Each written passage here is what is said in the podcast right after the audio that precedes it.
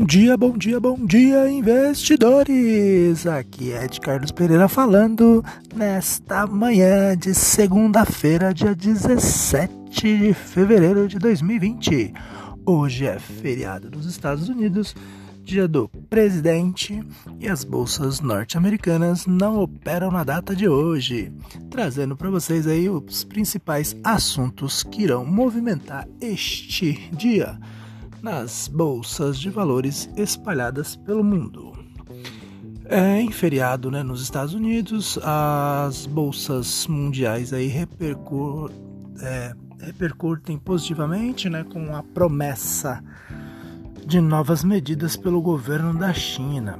Os mercados começaram a semana aí na Ásia fechando em alta, na expectativa dos novos estímulos do Banco é, Central Chinês aí. O surto do Covid-19, né, nome, novo nome da doença aí do coronavírus, continua contaminando, chegando aí ao número de 17 mil pessoas e matando até o momento 1.700. Mas a velocidade do contágio perdeu força, informou a CNBC News e a CNN. Hoje, como comentei no início, aí é feriado nos Estados Unidos, a Nasdaq e a Nimex não funcionam.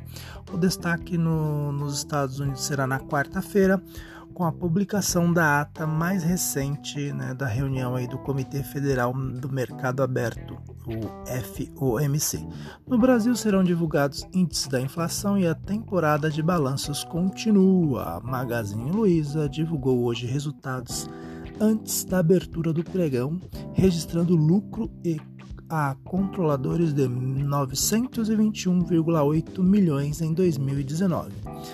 No noticiário corporativo, ainda teremos destaque para a chegada do Pão de Açúcar ao novo mercado da B3 e a aprovação pelos credores do plano de recuperação judicial do aeroporto de Viracopos, em São Paulo. A sessão também marca o vencimento das opções sobre ações na B3. Bolsas mundiais, aí é, a Ásia, a maioria fechou em alta, né, com destaque aí para Xangai, que avançou 2,28%. O ministro da, de Finanças da China, Liu Kun, publicou ontem um artigo em revista do Partido Comunista Chinês no que avisa que novos estímulos chegarão aos mercados. Na sexta-feira, o BC chinês injetou o equivalente a 12 bilhões em Xangai. Hoje foram mais 8 bilhões de ienes, ao redor de 1,1 bilhão, informou a CNBC News.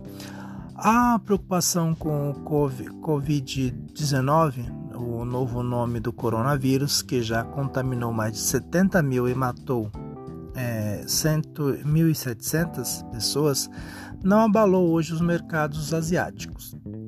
Tóquio foi a exceção, que recuou 0,69%, mas porque o governo japonês informou que o PIB do país caiu 6,3% no quarto trimestre do ano passado.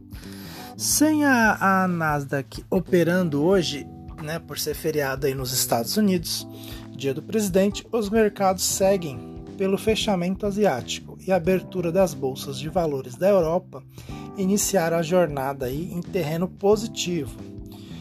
Como a nossa bolsa de Dalian aí, que é referente a minério de ferro já está fechada, é, os contratos negociados futuros aí foram negociados com alta de 2,65%, cotados a 639.500 ienes, equivalente aí a 91,64 centavos de dólar.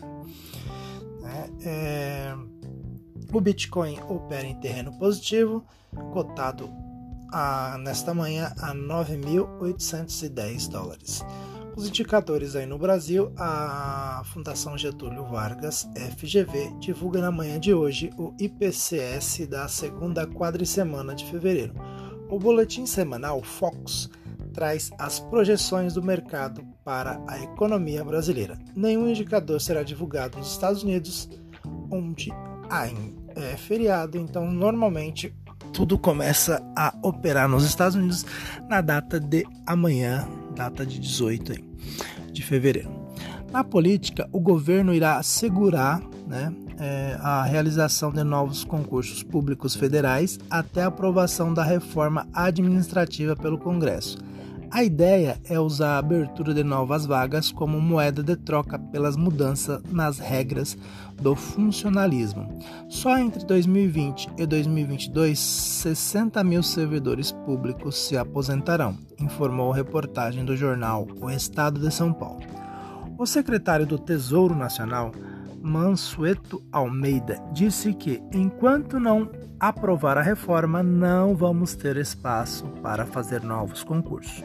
O governo aposta que os servidores acabarão por aceitar a mudança, em função estrangula do estrangulamento dos serviços públicos e do aumento da carga de trabalho para quem seguir na ativa. O envio da proposta ao Legislativo, contudo, ainda depende da aprovação do presidente Jair Bolsonaro. As fintechs, é, conforme aponta o Estadão, o Banco Central tem aberto suas portas para as startups de inovação em serviços para o sistema financeiro. O fiscal da economia virou, ambiente, é, virou ambiente favorável para acelerar protótipos de tecnologia avançada com apoio do Banco Central. As fintechs estão desenvolvendo projetos lado a lado com técnicos que elaboram as normas regulatórias do mercado brasileiro. Aos noticiários corporativos, o Grupo Pão de Açúcar, o GPA, informou que a B3SA Brasil Bolsa Balcão aprovou a admissão do, do grupo no segmento especial da listagem Novo Mercado. Já a Triunfo Participações TPIS3 comunicou ao mercado que seu plano de recuperação judicial para sua subsidiária que controla o aeroporto de Viracopos foi aprovado pelo pela Assembleia de Credores. Então, praticamente hoje aí, é, esses assuntos são o que teremos na abertura do nosso mercado aí às, às 9 horas, né, os índices futuros, e, às, a partir das 10 horas para operação de compra e venda. É, não temos muito o que falar sobre o coronavírus, ele está diminuindo, então acreditamos aí que eh, não vai ter grandes impactos no nosso movimento do mercado de hoje. Então, para não me alongar mais, vou ficando por aqui.